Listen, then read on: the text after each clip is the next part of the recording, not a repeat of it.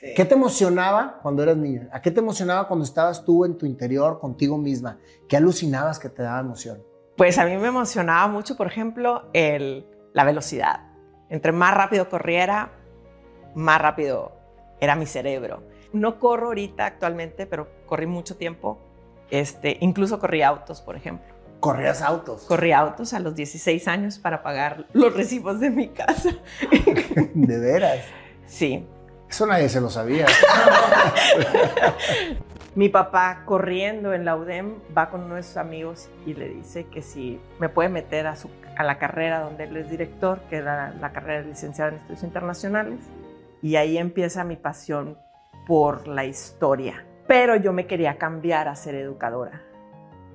Pero mi papá me dijo que no. Ahí mi papá sí me dijo no. Me dijo no. Tengo un IQ de 137 y mi papá decía que perder un IQ de 137 para una maestra era una pérdida de cerebro.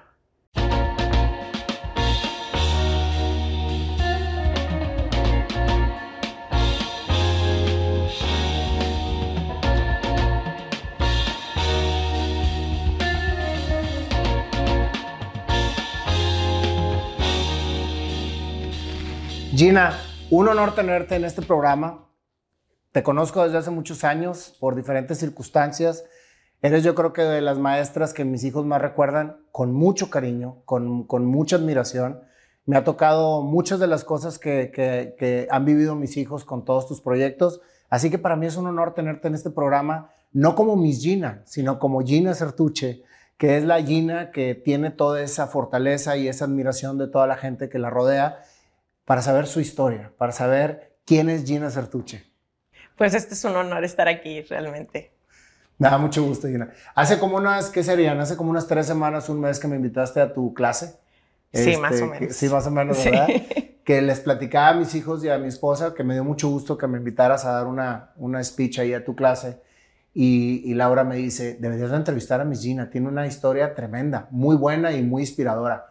Yo, ah, pues vamos a darle. Y las cosas se, se pusieron y Diosito nos puso los tiempos adecuados y aquí estamos, Gina. Así que muchas gracias por aceptar esta invitación. No, de nada. Aquí estaremos cuantas veces quieras. Gracias. Platícame, Gina. ¿Quién es Gina Sertuche? ¿Cómo fue tu infancia? ¿Dónde viviste? ¿Dónde naciste? Bueno, yo nací aquí en Monterrey, Nuevo León, un 10 de febrero, un, vaya, llovido 10 de febrero. Llovido 10 de febrero. Sí, vaya, es que siempre llueve, por eso digo llovido, porque siempre llueve el 10 de febrero. No ha habido un 10 de febrero que no llueva. Entonces, este, nací un 10 de febrero de 1971. Eh, ¿Qué te puedo decir? Algo raro así de, de haber nacido, eh, me declararon muerta. ¿Ok?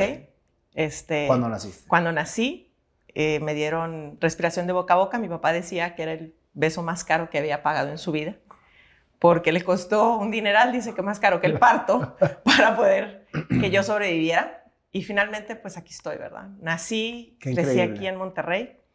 Este, tuve una infancia bastante tremenda. Eras muy Este, inquieta. Bastante.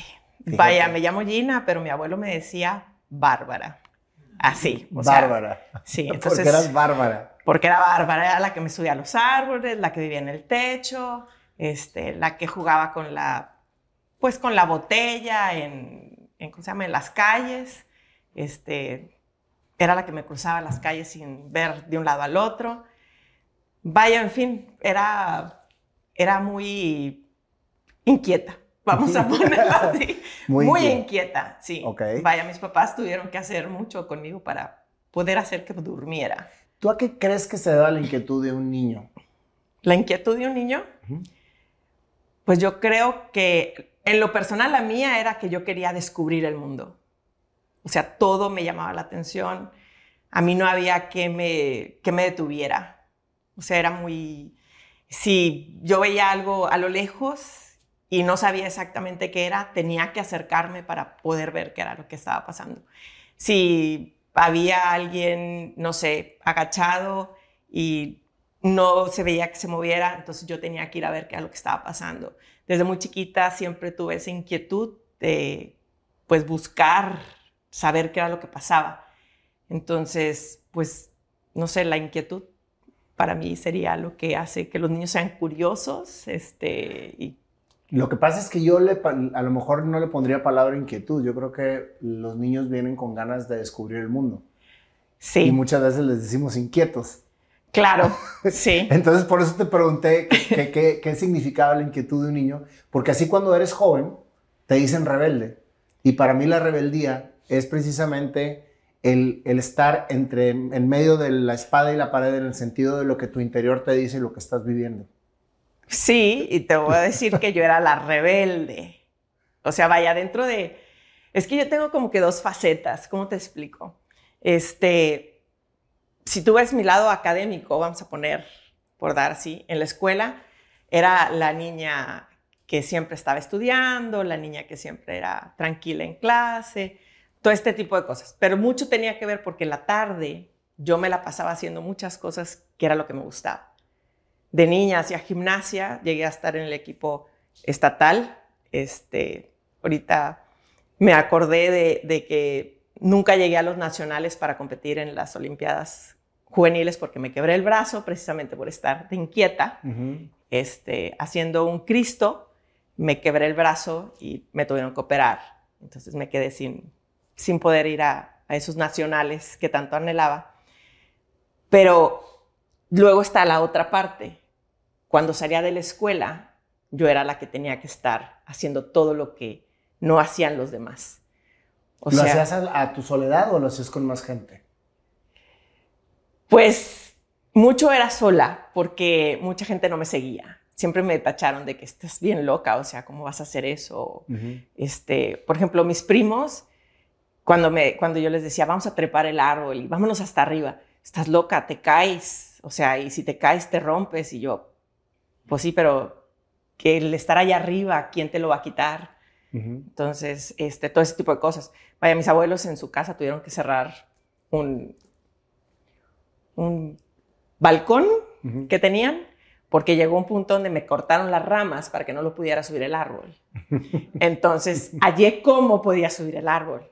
Abría yo las puertas del balcón y agarraba las ramas que ya podía y entonces volvía a subir el árbol lo más alto que podía.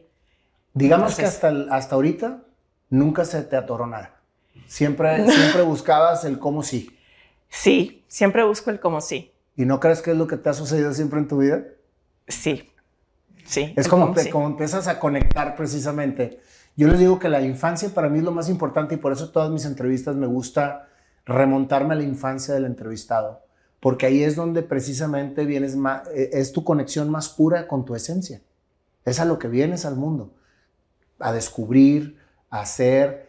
Y cuando eres niño y juegas en tu, en tu intimidad, o sea, cuando no con los demás, es cuando te emociona hacer algo que estás haciendo, que estás eh, ilusionado por hacer.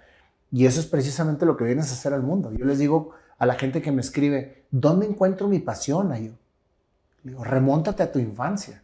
Y cuando tú te remontas a tu infancia y recuerdas ese niño que le emocionaba jugar a tal o, cual cosa, es precisamente lo que vienes a hacer muchas veces.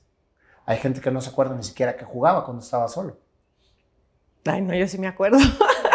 ¿A qué jugabas? ¿A qué jugaba? Este... ¿Qué te emocionaba cuando eras niña? ¿A qué te emocionaba cuando estabas tú en tu interior contigo misma? ¿Qué alucinabas que te daba emoción? Pues a mí me emocionaba mucho, por ejemplo, el, la velocidad. Entre más rápido corriera, más rápido era mi cerebro.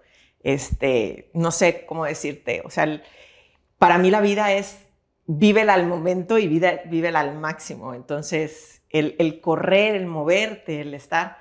Entonces, la velocidad para mí implica mucho. No, no corro ahorita actualmente, pero corrí mucho tiempo. Este, incluso corrí autos, por ejemplo. ¿Corrías autos? Corrí autos a los 16 años para pagar los recibos de mi casa. ¿De veras? Sí. Eso nadie se lo sabía.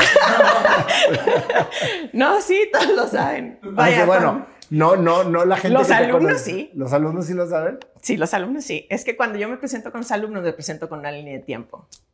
Como lo primero que doy en historia es la línea de tiempo, entonces les explico cómo se hace una línea de tiempo precisamente con mi vida. Entonces, parte de lo que les pongo precisamente es que yo corrí autos a los 16 años.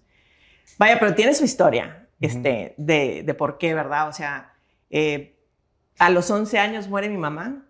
Entonces, ¿Cuántos hermanos eran? dos somos, o sea, pues no, somos tres. Yo soy la más chica de tres. Ok. Este, yo tenía 11, mi papá este, trabajaba en fundidora, era el director este, general de fundidora y del área noreste, De fundidora, donde está ahora el Sintermex. de donde está ahora Sintermex, exactamente. Entonces, en ese año del 82 fue precisamente cuando cierra fundidora. Entonces, toda mi casa y toda mi vida de alguna manera se viene abajo. ¿Por qué? Porque mi papá este, se deprime, primero porque fallece mi mamá, luego se queda sin trabajo, porque en agosto fue cuando cierra fundidora, o empiezan a hacer los recortes y por ser él el mejor pagado, pues fue el primero en que le dijeron adiós. Entonces, pues se viene todo, todo empieza a cambiar, como que la- el panorama cambia. Entonces fueron años muy difíciles. Este, me acuerdo que nos habían, mi papá nos había mandado, yo le digo a mi tía Karen, que la quiero mucho, pero la- le digo que nos mandaban, así como que mi papá decía, hay que descansar de los hijos, entonces nos mandaba allá con ella, que A no la- tenía la- hijos, A la tía Karen. a la tía Karen, entonces nos mandaban allá. Entonces veníamos de regreso, me acuerdo, de México para allá cuando nos dijo mi papá que, pues, que se va a quedar sin trabajo. Y me acuerdo que nos dijo, este, tu hermano y tu hermana se quedan donde están y tú vas a dar la bastida. No tengo nada en contra del colegio de la Bastida, nomás que yo siendo tan inquieta en un colegio de monjas, como que no iba a ser algo muy propio. Entonces, ahí empezó yo creo que mi lucha, este, por no dejar que la vida y las cosas que me pasaran, que el no que ya estaba dado, siempre se transformaron en un sí. Entonces me acuerdo que fui con la directora y le dije, yo no me voy de aquí, dime cómo le hago para quedarme. Yo trabajaba, no trabajaba, estudiaba en el Instituto Americano de Monterrey. La directora me dijo, pues con una beca. ¿Cómo le hago? Pues tienes que ir a la Secretaría de Educación Pública. Pues a los 11 años de edad fui a la Secretaría de Educación ¿Tú Pública. sola? Yo sola. Y busqué mi beca y la conseguí. Mm. Entonces estudié en el colegio, o sea, en el Instituto Americano de Monterrey, becada. Wow. Hasta que me gradué y ahí tuve la beca de la UDEM. Entonces, ya para entonces ya mi papá ya le iba mejor.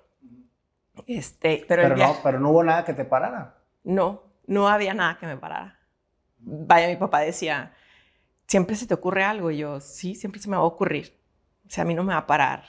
O sea, el, el no ya está. El, el que ya está el hoyo, el hoyo está. Claro. Ahora, yo lo tengo que pavimentar para poder seguir adelante. O lo brinco o hago lo que tengo que hacer, pero tengo que seguir.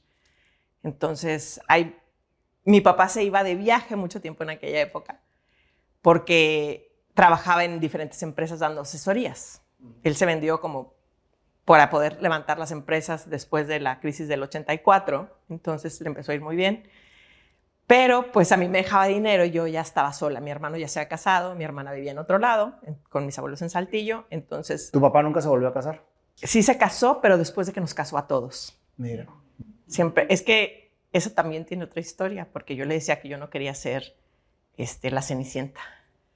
Entonces mi papá no se casó antes porque yo no quería ser la Cenicienta. Entonces me respetó, esa parte hay que reconocerle a mi papá. Ok. Este, pero cuando él se iba, a veces se iba dos semanas y me dejaba el dinero para dos semanas. Y estaba muy bien. Pero luego un día me habló y me dijo, se extendió esto y me voy a quedar otras dos semanas. Y estaba sola. Sí, sola yo en mi casa. A ver, algún paréntesis, Gina. Dime.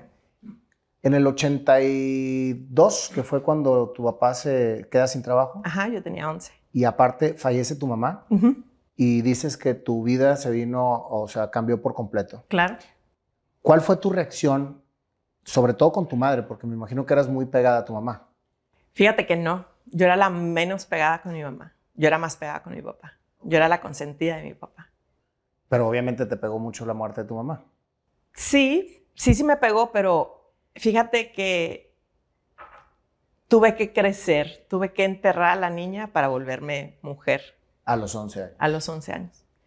Porque tuve un papá que se deprimió, una hermana que no sabía cómo lidiar con esto y un hermano también un poco sacado de onda. Entonces me tocó de alguna manera sacar el barco por unos años. Entonces, bueno, no por unos años todavía. Todavía lo sigo. Pero son cosas que suceden. En ese, en ese momento tenías nada más dos caminos a seguir. O, o ponerte al frente de la familia en el sentido de que aunque fueras la menor, te tocaba a lo mejor ser el balance. Sí, Y de cierta manera, por lo que yo estoy escuchando, tú lo entendiste así. O sea, tú, Ujú. tú, tú hiciste ese, ese que, me, que me da, o sea, es un, es, es, es un concepto impresionante, ¿no? El decir, enterré a la niña y, empezó, y nació la mujer. Y pues fue por una circunstancia fuerte, sí, pero decidiste hacerlo de esa manera. Una vez más, nada se te atora. sí. Pero por eso luego a veces ahorita, a los 50 años, sale la niña. No sé si me está explicando. De repente sale, sale la niña, o sea, sale algo que hago una locura que hubiera hecho una niña de 15 años o una joven de 15 años en vez de una adulta de 21. Pero ¿estás de acuerdo que parte de la, de la diversión de la vida es nunca dejar de ser niños? Ah, claro, y a mí me encanta, no sabes, no sabes, a mí sí. Vaya, lo que pasa es que tendrías que estar en mis clases o tendría que estar la gente en mis clases para darse cuenta. Pero pues tus hijos yo creo que te pueden decir, este, yo a los, a los alumnos les canto para que se vayan de mi salón. O sea, finalmente les canto. O sea, les canto la canción de La novicia rebelde, So long, farewell, a beat and say goodbye. Y los corro porque no se quieren ir. A veces no se quieren ir porque el siguiente maestro pues no es de su agrado o lo que sea, pero les canto. No sé, hubo un año donde no me contestaron la respuesta correcta o no me la contestaban. Y literal estaba yo en el piso porque me estaba dando un paro cardíaco. Pero paro cardíaco por no, la, por no, porque situación. no me daban la respuesta. Ah, ok, porque acaban de entrevistar a Sí, uno no. que sí le dio un paro no, cardíaco. no, no, no, no, no, no, pero estaba yo así. Entonces, pues te digo que hago muchas locuras. Me acuerdo que hasta entró el director y yo seguía haciendo la locura de la... Entonces el director así, ¿qué le pasa? Es que le está dando un paro cardíaco a la Miss. Pues, ¿qué les preguntó? Pues esto. Y yo no les vaya a salir la respuesta, porque si les dices la respuesta me enojo. Entonces, yo seguía con el paro. Entonces, él, lo fue, él los fue guiando hasta que llegaron a la respuesta y ya, finalmente reviví. o sea, hago mucho de ese tipo de locura. Platícame cómo corrías carros. O sea, ¿dónde empezó la, la historia de la, La corrida cor- de carreras? En esa historia va porque mi papá, en una vez que se iba a 15 días nomás de, de trabajo, me habla y me dice que se va a quedar tres semanas más. Y entonces me dice que me vaya con mi madrina y que le pida dinero prestado para pagar los servicios. Yo no soy muy buena para pedir prestado. Soy buena para trabajar, soy buena para sacar dinero como necesite yo sacarlo, pero no para pedir prestado. No me gusta. Tal vez es orgullo, tal vez es que no me gusta deberle a la gente, no sé. Fui con mi madrina y le dije, tenía 16 años, fui y le dije, madrina, hay que pagar todos estos recibos, no sé qué. Y mi madrina me dio el dinero, me dio dinero para comida y todo. Dijo, no, si necesitas más, bien. Sí, si necesito más, ven. Me volvió a hablar mi papá a las tres semanas, me dice, se extiende dos más. Y yo, papá, mijita, papá, es que me quedan 500 pesos, ve con tu madrina, te va, ya sabe ella. Y yo, ok. Llegó un amigo y entonces le digo, tengo 500 pesos, no quiero volver a pedir prestado, no sé cómo le quiero, no sé qué hacer. O sea, ahorita sí ya estoy cerrada, no sé qué hacer. En aquel entonces manejaba yo un Dodge Dart 78. En mi Este, casa hay un 77. Bueno, Sí. maquinón, Sí, ¿verdad? sí, sí, sí, no, no, tremendo. Maquinón. unos lanchones aparte. Sí. sí. y entonces me dice, este, era mi mejor amigo en la prepa y me dice, vamos a correr. Yo corro el auto.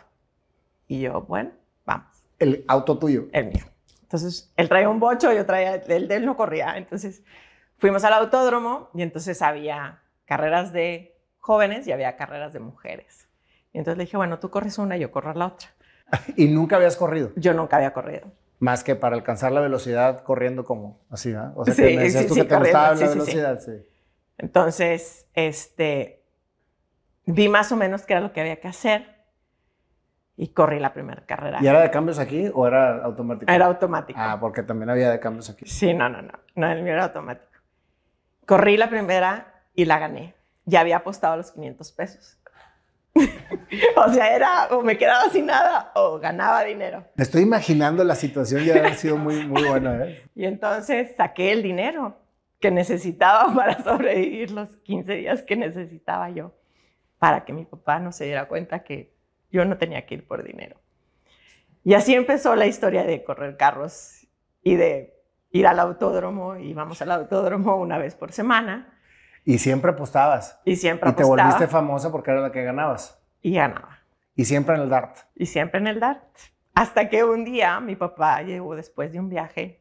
Vaya, esa vez de los 15 días, me dijo, ¿le pediste prestado? No, con los 500 pesos aguante. No le dijiste nada. No le dije nada. Este, le dije, no, sí, me, me alcanzó perfecto. Ah, ok. Pasaron Tenías muchos días. 16 años. Tenía 16, cumpliendo los 17. ¿Estás de acuerdo que ni licencia tenías? Y sí tenía licencia por... De menor.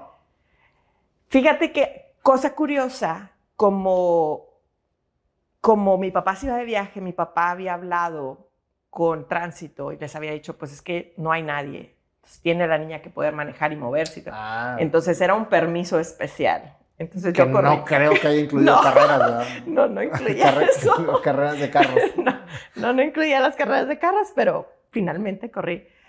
Pero un día después de como, no sé, seis o siete viajes, que así me las había hecho de extendérmelas y que según yo tenía que ir con mi madrina. Mi papá fue con mi madrina finalmente a pagarle. Entonces sienta con ella y le dice, ¿cuánto te debo? Y le dice, ¿cuánto me debes de qué? Pues sí, de todo lo que te ha venido a pe- pedir Gina. No me debe nada. ¿Cómo que no, cómo que no te debe nada? Si todo lo que...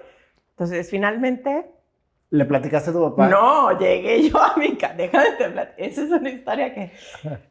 Llego yo a mi casa con, precisamente con el que iba yo a correr. Y abrimos la puerta.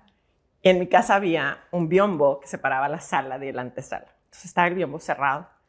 Y mi papá me ve y me dice, ¿dónde estabas? Y yo, pues estaba yo con él. Mm. Y me agarra y dice, ah, ok. ¿Y dónde andaban? Pues andábamos por ahí. O sea, muy así. Mm. Oye, por cierto, ¿cuánto le debes a tu madrina? Ah, no sé, necesitaría yo agarrar y preguntarle a mi madrina. Mm, ok. Y entonces en eso nomás le dice a él, le dice, este, ¿te vas a quedar o te vas a ir? Y entonces ya él nomás le agarra y dice, no, ya me voy. Como todo buen niño de 17, "Ah, ya me voy. Y él se va, muy bien. Y en eso nomás me agarra y me dice, ¿cuánto le debes a tu madrina? Y yo, no sé, ahorita déjame saco las cosas y yo todavía haciéndole el... Y en eso nomás empieza, empiezo a ver que se abre la puerta de la, Del biombo. del biombo Y ahí estaba la madrina. y ahí estaba la madrina sentada y yo ya estaba, yo así, yo...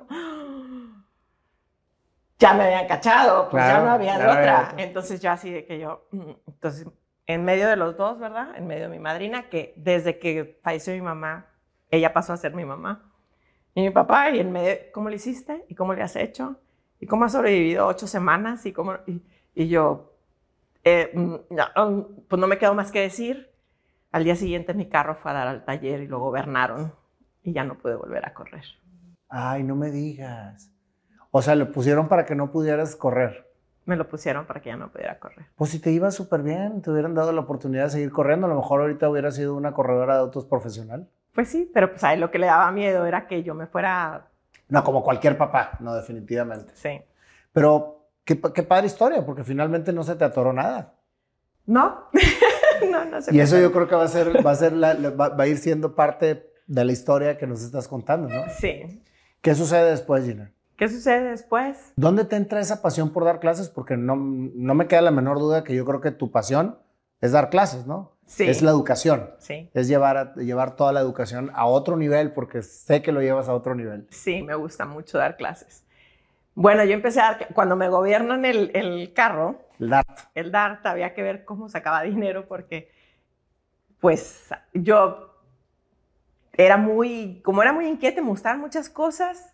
Mi papá era el que me daba domingo y te tenía que alcanzar. Entonces, pues sí me alcanzaba, pero a veces quería más. Y no es que yo fuera materialista, sino que mi papá, bueno, de hecho mi papá, que en paz descanse, decía todo lo contrario. Dice, tú buscas el dinero, pero no para ti. Por ejemplo, siempre había una causa perdida que yo tenía que ayudar. La causa perdida podía ser el perro del vecino que le faltaba el corte y que yo le pagaba el corte o cualquier cosa, pero siempre había una causa perdida que tenía que ayudar. Entonces siempre necesitaba yo más dinero. Entonces me puse a dar clases de inglés Porque venías 10. del americano. porque venía del americano. Me puse a dar clases de inglés a los 17 o 18 años más o menos.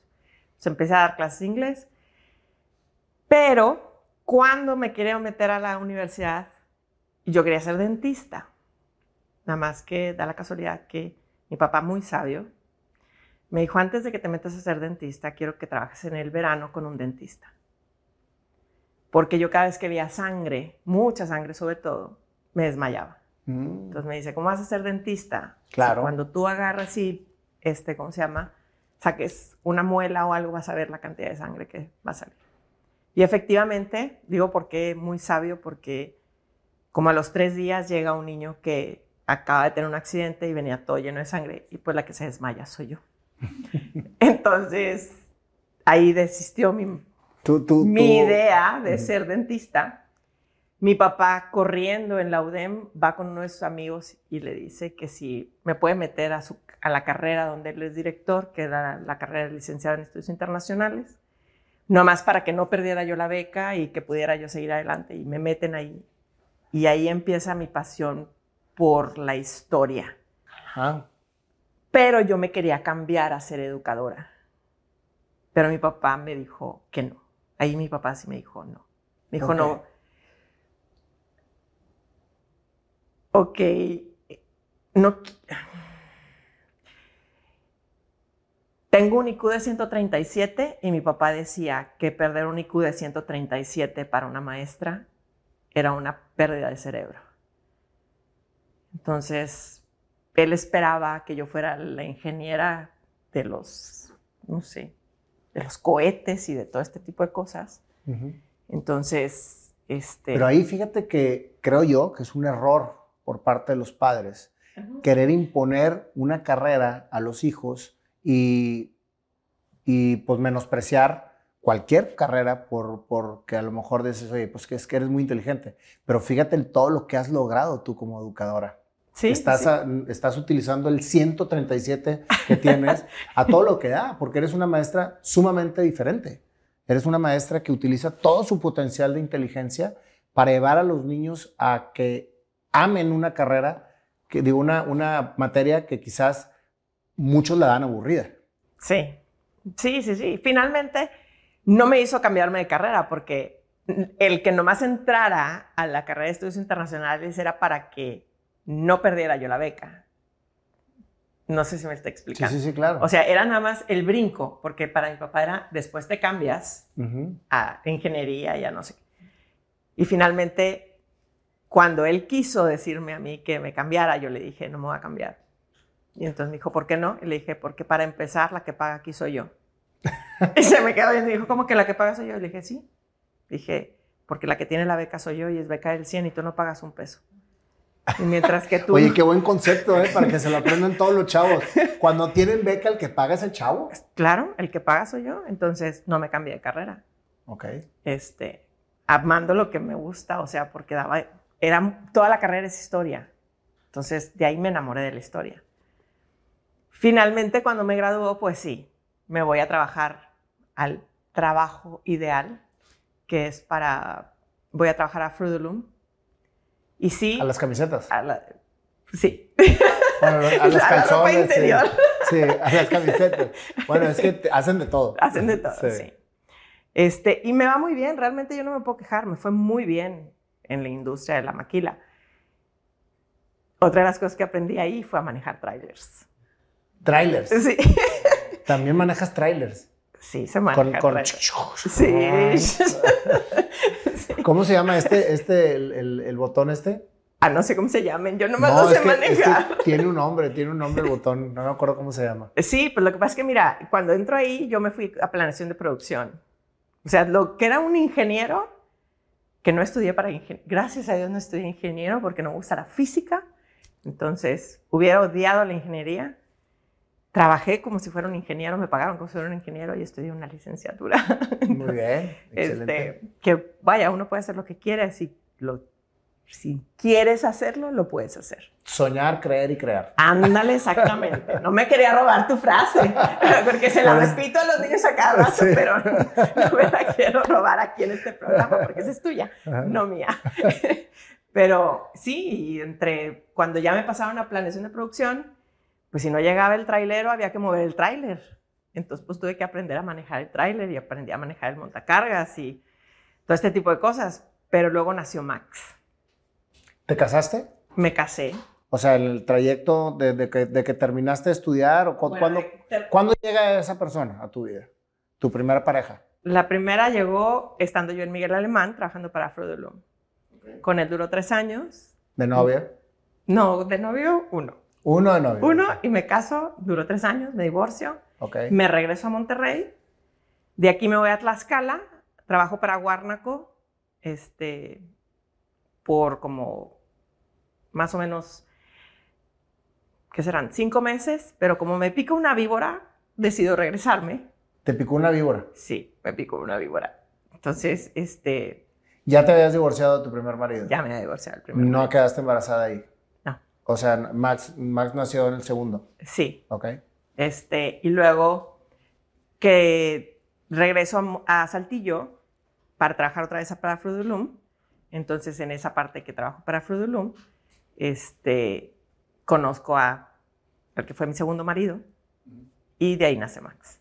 Okay. Cuando nace Max, eh, se vuelve un poquito difícil trabajar en la maquila. Porque si a las 2 de la mañana a mí me hablaban para ir a mover un tráiler, yo tenía que poner al niño en el, en el portabebé, subirlo, llevármelo, ponerlo en el tráiler, manejar el tráiler, bajar el tráiler, hacer todo y luego regresar a mi casa. O sea que Max desde que nació se subió un tráiler. Sí. bueno, podemos decir que Max desde que nació, y literal, desde que nació estaba bajando un tráiler. Porque estando yo, si alguna vez has estado en alguno de los partos de tus hijos, Siempre, que, los te, tres. que te amarran los brazos y estás así, bueno, yo tenía aquí un radio, aquí el beeper, y nomás se oía. Y hay que bajar la tela blanca, sí, está en el tráiler no sé qué. Y, tú pariendo. Y yo pariendo. Y el doctor estaba vuelto loco. Entonces, literal, desde que Max nació, sí, cómo se llama, él estaba bajando trailers. Muy bien. Entonces nace Max y ahí fue cuando decido que no es vida para mí. Porque si yo había vivido una vida sin una mamá y sin un papá, yo no quería eso para mis hijos. Y entonces decidí regresar a lo que realmente me gustaba, a dar clases. O sea que todo tu proceso laboral, desde que te graduaste hasta que te diste cuenta, estabas haciendo algo que te iba muy bien, sí, pero que no te realizaba. Exacto. Y por eso la gente no entiende por qué me vine, fíjate, me vine de ganar 49 mil pesos en el 2000. O sea, una fortuna ahorita. Para ser mujer, sí. Que eso deberíamos de quitarle un poquito del vocabulario, o sea, porque tenías un IQ de 137 y movías camiones. Así que el, hecho, el hecho de que seas mujer o no, en realidad, este, no, no, tiene absolutamente nada que ver. Te estaban pagando lo que te tenían que pagar, definitivamente. Y hasta pues sí. menos.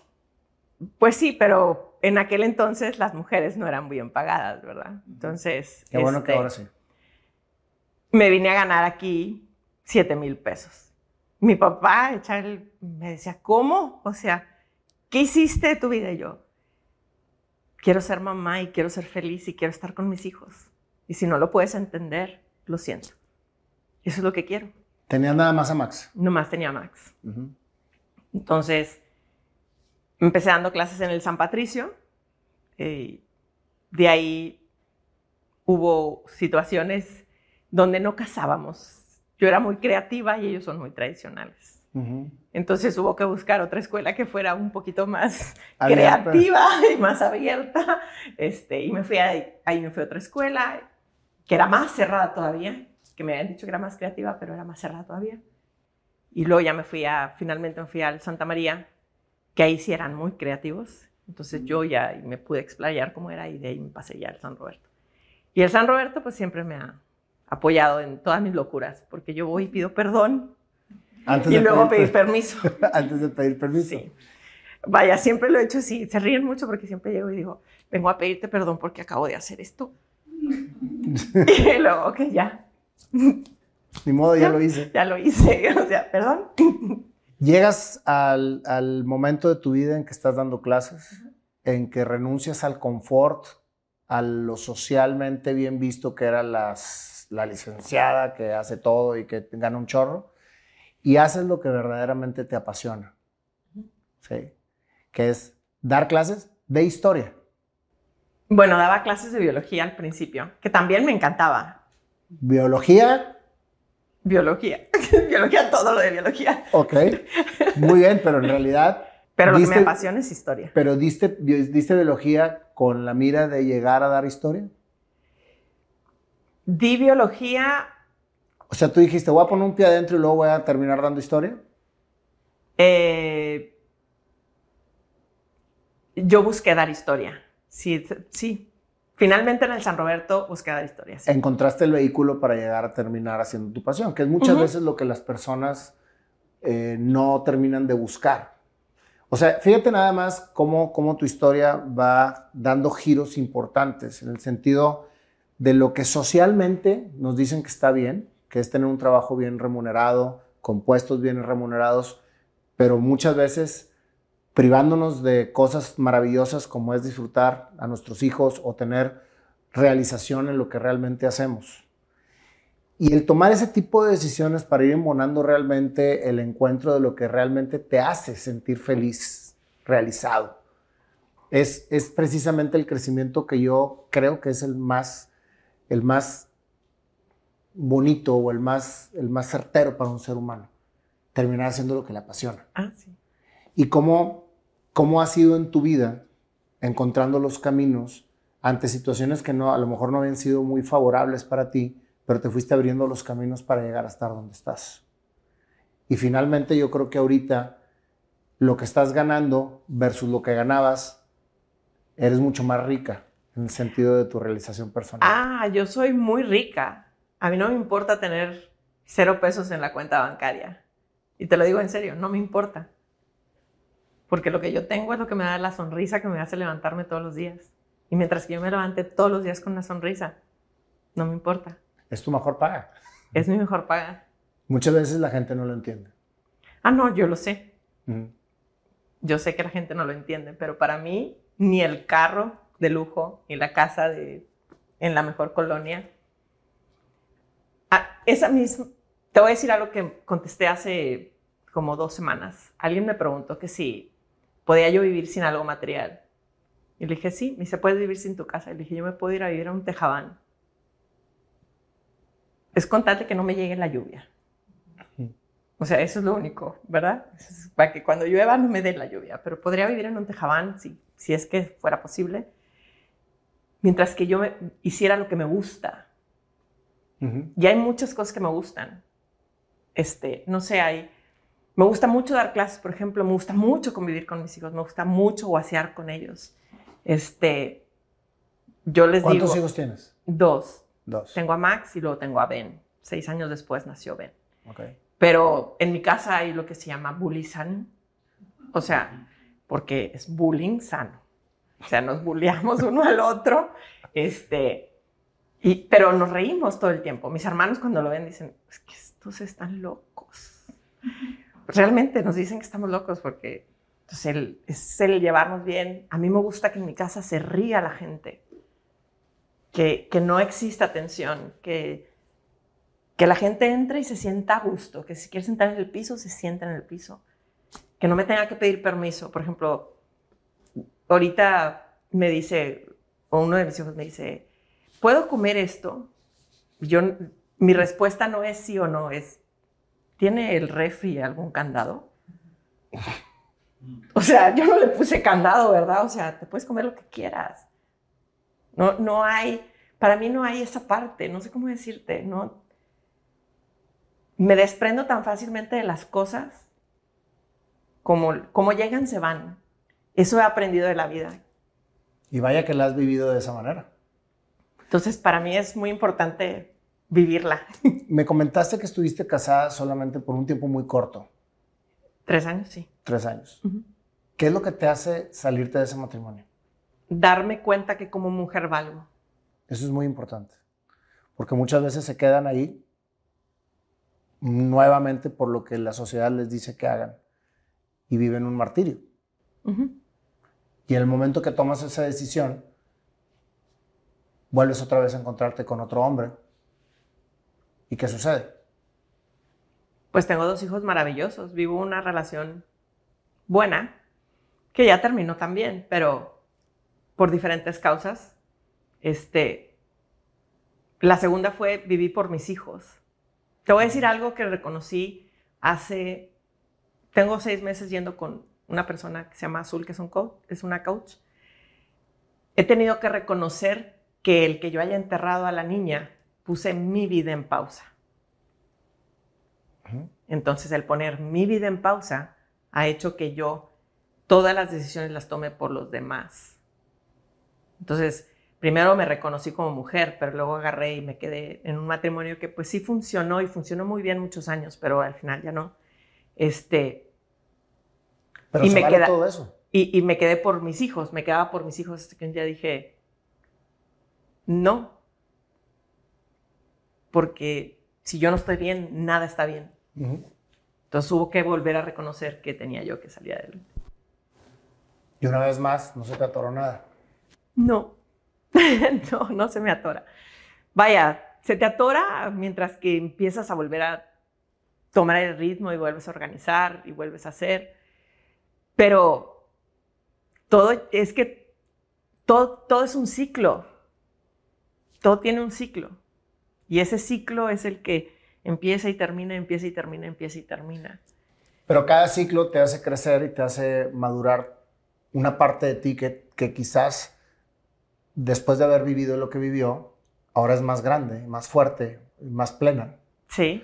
Que eso es lo que muchas veces las personas viven y se quedan cicladas en una situación. Tú te pudiste haber quedado ciclada a la muerte de tu mamá a los 11 años o cuando pues, estuviste sola por mucho tiempo porque tu papá salía a viajar o te pudiste haber quedado ciclada cuando te quitaron tu, tu carro de carreras, ¿sí? O sea, hay muchas, hay muchas situaciones, ¿sí? Y, o en tu primer matrimonio, o, o en tu segundo, o cuando te dijeron que, que, no, que no estudiaras educadora este, porque, porque tenías un ICO de 137. Fíjate cómo todas las partes de tu vida van embonando en situaciones diferentes, en donde cuando, cuando aunque te tardes más, pero que finalmente tomes decisiones, que te hagan a ti tener realización, plenitud, estar tranquila, finalmente todo eso se vale experimentar, hacer y crecer. Claro. Y no quedarte ciclada en cada una de las cosas. Por eso me encantan estas pláticas, Gina, porque son pláticas en donde quizás muchas de las personas que te están escuchando en este momento van a conectar con ese tipo de situaciones y van a decir, yo estoy en una situación en la que estoy aquí por mis hijos, que es lo que a ti te pasó. Sin embargo, mis hijos están sufriendo conmigo algo que no queremos nadie. Y es ahí donde entra una, un análisis más profundo en el sentido de lo que tienes que hacer y no lo que te piden hacer. Definitivamente. Sí. Y cuando empiezas a poner las cosas en su lugar, la vida empieza a cambiar y cambian muchas cosas. Ahora, me consta que tu vida como educadora dando historia en, que, le, que le diste a mis tres hijos, lo das de una manera muy diferente, muy dinámica, muy exigente, pero enseñas muy bien. O sea, los chavos que salen de tus clases salen aprendiendo muy bien la historia y salen hablando maravillas de lo que viven contigo. Platícame cómo son tus métodos. Mira, lo que pasa es que para mí la historia no es la memorización igual machete. Para mí la historia es lo que sucedió y cómo no volverlo a hacer. Es cómo tapas ese bachecito que la humanidad ha hecho para que pueda salir adelante y se convierta en algo mejor. Entonces, yo no enseño la historia desde el punto de vista de que se aprendan fechas o se aprendan el personaje exactamente cómo se llama. Entonces, a mí mientras que me digan que la Primera Guerra Mundial va primero y la Segunda va después, ¿verdad? Y que no me digan que la Guerra Fría es algo que se peleó en el Polo Norte, todo está bien. No sé si me está explicando. Sí, completamente. Entonces, ¿qué es lo que sucede? No te rías, es que es en serio. Un niño que me dijo que... la Guerra Fría se había peleado en el Polo Norte. Sí, es que volteé a ver a mis hijas como si hubieran sido ellas las que hubieran dicho eso. Entonces, a mí me gusta que se aprendan el por qué pasó las cosas. O sea, ¿qué fue lo que la humanidad, o sea, lo que pasó en la humanidad para que pasara la Primera Guerra Mundial? Para que se diera la revolución industrial o para que se dieran los derechos humanos de los niños o, los o de la gente o de la mujer. ¿Y cómo es posible que cambia y lo volvemos a cometer el mismo error? Para mí, el educar, yo no educo para que pasen el ciclo escolar. Yo te voy a decir por qué educo. Yo educo porque yo espero que cuando yo sea viejita, ellos se acuerden de mí. Y cuando alguno llegue a ser político, diga, hay que cambiar esta ley porque tengo una viejita allá que tengo que ayudar. Y que con ese recuerdo ayude a mucha otra gente. O sea, si yo puedo sembrar un granito de diferencia en ellos, va a ser que ellos hagan una pradera de cambios en un México que yo realmente amo. Porque yo realmente amo México y eso que sí te puedo decir que pues mi familia es norteamericana o es de Estados Unidos. Y que mucha gente me ha dicho, ¿por qué no te vas a Estados Unidos? O sea, puedes pedir la ciudadanía. Porque yo amo México. Y estás haciendo algo porque tengamos un México mejor. Y yo sí, yo creo que México sí puede salir adelante, pero todos tenemos que poner algo para que México salga adelante. Mi algo es hacer que ellos se den cuenta que sí pueden cambiar y mover el mundo, que ellos son movimiento. Tú lo estás haciendo. Tú estás cambiando el mundo desde tu punto y desde, desde lo que estás aportando. Y entonces, como estás dando un ejemplo, creo que cada uno de tus alumnos van a tomar ese ejemplo para ser ejemplo. Eso espero. Al menos en mi casa, te queremos mucho y te admiramos mucho y creo que lo que, lo que tú hiciste desde el punto de vista de experiencia eh, que nosotros vivimos contigo fue muy bueno. Duro, pero bueno. definitivamente. Duro. Lo que pasa es que, ¿sabes qué, Gina? Yo creo que nosotros como padres actuales estamos acostumbrados a tener mucha sobreprotección con nuestros hijos. Y creo que es algo que se está dando muchísimo en nuestra, nuestra sociedad actual. Yo me acuerdo que de niño a mí me, educaron a metrazos, a gizazos y a, y y a, puro estirones de orejas y, pelos y pellizcos.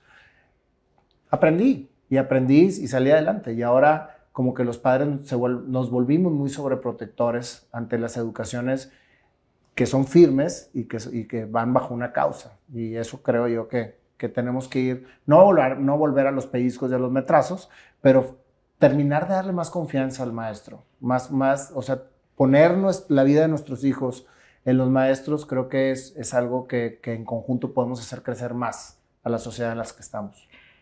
Sí, y fíjate que todo el mundo piensa que soy súper estricta y los niños entran al salón pensando que soy súper estricta y luego se dedican pensando al final, dicen, es que no eras tanto, simplemente me pusiste las reglas bien puestas al principio del ciclo escolar. Y eso ahora asusta, ¿verdad? Porque vienen donde no hay, tal vez no hay reglas, se las pones y se quedan así como que, ¿qué onda con esto?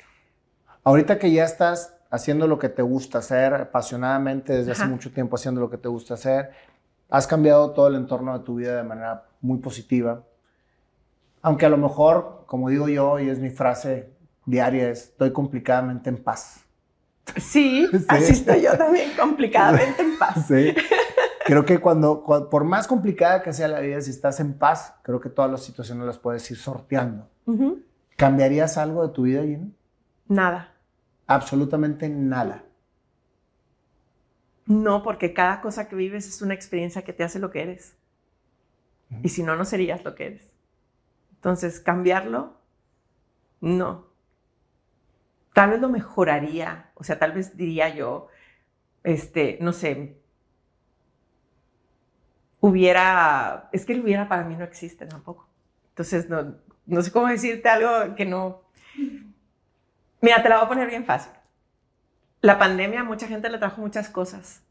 A mí me trajo paz y tranquilidad. A mí me trajo conocer algo que sí sabía que me gustaba, porque me gusta mucho hornear, siempre me ha gustado, pero no sabía que me gustaba tanto. Entonces ya me saliste cocinera. siempre, siempre he cocinado. Cocino desde los 11. Sí, pero, pero a, lo que voy es que ya, ya te gusta mucho. Lo que pasa es que hemos pasado de la, de, la, corredora de autos a la trepadora de árboles, a, la señora que maneja los trailers y todo, y ahora también a la cocinera. Es magnífico. O sea, te lo digo con mucha emoción porque es, es realmente lo, lo versátil de una personalidad. Sí, mira, empecé con unos empezamos con unos panques para poder salir adelante por un bache económico. Ahorita sí, también ayuda mucho, ¿verdad? Porque pues, lo económico tiene que salir adelante. Pero te puedo decir que disfruto más de, de hacer los panques. Disfruto esas cinco o seis horas que horneo, porque son horas mías, donde yo reflexiono conmigo. Y esa parte me da mucho a mí como ser humano. Pero lo que más me gusta y más a decir, ay, si me lo vas a decir porque estás aquí en la entrevista. Y no, te lo digo porque ya se lo he dicho a mucha gente. Lo que más disfruto es entregarlo. ¿Y sabes por qué disfruto en entregarlo? Porque cuando lo, cuando lo entrego, le digo buenas tardes o buenos días, dependiendo si es. Y le digo, ojalá y le guste. Y lo digo con una sonrisa y le veo la sonrisa al otro. Y a mí me gusta que me sonrían. Y es una manera de que la, gente que no conozco me sonríe. Mm, qué bonito. Entonces, me gusta esa parte de la, de, del hornear, de, hacerlo. Y sí me quedan buenos. Son muy ricos, los hemos probado. Muy, muy ricos, muy, sí muy me Quedan buenos, Esperaba que me trajeras uno para el café, pero bueno. Ah. Este, no te creas. Te digo algo, se quedó en el refrigerador de mi casa. Ah, de veras. ¿Sí me lo ibas a traer? Qué linda. Pero como estaba lloviendo, dije, ya no llego. Pues ya no me podía regresar. Bueno, pero nosotros sí te vamos a regalar un café de Doctor Coffee. Ok. Que es nuestro patrocinador oficial. pero el lunes el refri viene a dar aquí. no, no, no te preocupes. Estoy jugando, Gina. Muchas gracias. Pues, Gina, te agradezco muchísimo. Qué historia tan bonita, qué historia tan inspiradora. La verdad es que conocía tu vida, no la conocía tan a profundidad Hemos tenido dos, tres encuentros en, nuestra vida, yo como papá de tus hijos, de, mis hijos, eh, y, pero te agradezco muchísimo. Yo creo que eh, has hecho un gran trabajo, gran trabajo como educadora, al menos en lo que corresponde a nuestra familia. Te queremos y te admiramos mucho en esta casa. Y el haberme dado la oportunidad de poder entrar en tu vida de esta manera eh, platicada, con todas estas anécdotas, para mí es un gran honor. Gracias. Iván. Así que te agradezco mucho. Y pues ahora vamos a ver tu canción. y la canción, la canción que tú acabas de escribir de tu vida, que va a estar bastante... Vamos a ver qué nos, de, nos trae mi querido Panda. ¿Dónde estás, Panda? ¿Dónde estás? Te me escondes. Aquí estoy. Te me escondes. ¿Cómo estás, Panda? Muy bien. Miss Gina. No, no, aquí es Gina Sartuche. Gina Sartuche. ¿Cómo me hubiera gustado que en la prepa, ahí en Emilio, hubiéramos tenido una maestra como Gina? Sí, sí tuvimos, sí tuvimos. Sí, la Constantini. Constantini. La Constantini, sí, la Constantini. La maestra Constantini, si nos ve, que le mando un gran saludo, mi maestra inglés. Alicia Leal Constantini. Alicia Leal Constantini, exactamente. en las clases de inglés, yo hacía ruiditos de ardilla, de pollo, en lo que la maestra borraba. Y le tiraba el pisazo. No, no, no, no, sabía no ya, no, ya no se usaba. No, no, lo protegíamos. Él hacía los ruidos, sabíamos todos y la maestra. Hay un pollo y todos. No. Y era Nayo así. Que ahorita no me sale porque no, no traigo suficiente aire. Ando chimuelo. bueno, muy bien. A ver, dale. Pues, ¿Sabes qué? Yo creo que la, la, la, la canción va a ir de un, de un tema como que... Fíjate que este, como es una historia tan divertida, es eh, Wonder Woman, y luego... Te juegan, dale, dale. Mira, yo creo que a, a, lo que voy de que vamos a hacer, vamos a hacer eh, algo happy, compadre.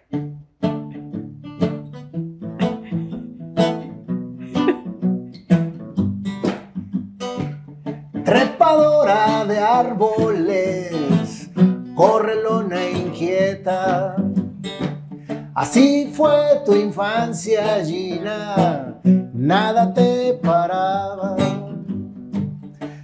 Tratando de comerte el mundo, descubriendo hacia dónde ir Por más que querían pararte, nadie podía seguir. A los 11 años algo ocurrió. Tu madre se fue y quedaste con tu padre y tus hermanos. Sin embargo, Gina siguió viendo cómo hacerle para seguir tu sueño, Gina. A buscar la beca y no entrar a una escuela que no querías entrar. Prefiero no decir el nombre, pero así, ¿a dónde fuiste? Al americano con beca, porque tú pudiste hacerlo así. Nada te paraba, la vida continuaba. Y Gina trascendía, logrando lo que todo se proponía. Un día llegó, tu padre estaba de viaje y se extendió. Te decía, pídele lana a tu madrina. Gina no quería pedir más. ¿Y qué pasó? A correr se puso en su darta a toda velocidad, ganando lana por apostar. A la madrina ya no le pedía porque ella competía y en cada carrera ella ganaba. Hasta que la descubrieron y el carro le gobernaba. Ya no pudo correr, pero a Gina le valía y ella seguía buscando su camino licenciada se volvió en estudios internacionales para seguir su pasión, saber la historia, cómo eran las cosas, cómo fueron para no volver a repetirlas, aprender de eso.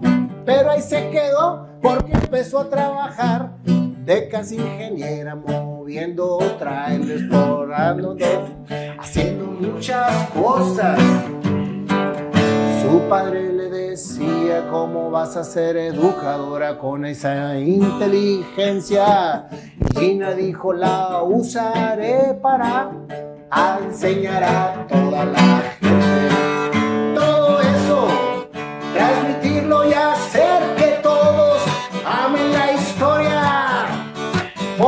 Pasaste y nunca tropezaste, simplemente aprendiste y saliste adelante. Una cosa u otra pasó y Max de repente nació. Te hizo cambiar tu ritmo y decir quiero ser madre presente. Quiero estar con él y esa fue tu motivación. ¿Y qué creen que la educación nació? Empezaste a dar clases de no tenía nada que ver lo que ganabas. Antes simplemente dijiste, prefiero hacer lo que me gusta que estar ganando más de lo que yo quiero tener, quiero hacer. Quiero estar con mis hijos presente que son tu mayor fortaleza, la que te hacen salir, la que te hacen hacer, la que te hacen aprender. Y aunque las cosas no salieron del todo bien, una vez más a Gina, nada la para. Ya ahorita con su estilo, con su tema y con sus cosas para los chavos hacen que la historia se vuelva divertida, que aprendan a saber cómo mantener su esencia en el crecer y todos los que aprenden de mi Gina hacen que la vida sea diferente. Esa es mi Gina, Gina Sertuche que se convirtió en mi Gina, la que hace cosas que nadie entiende,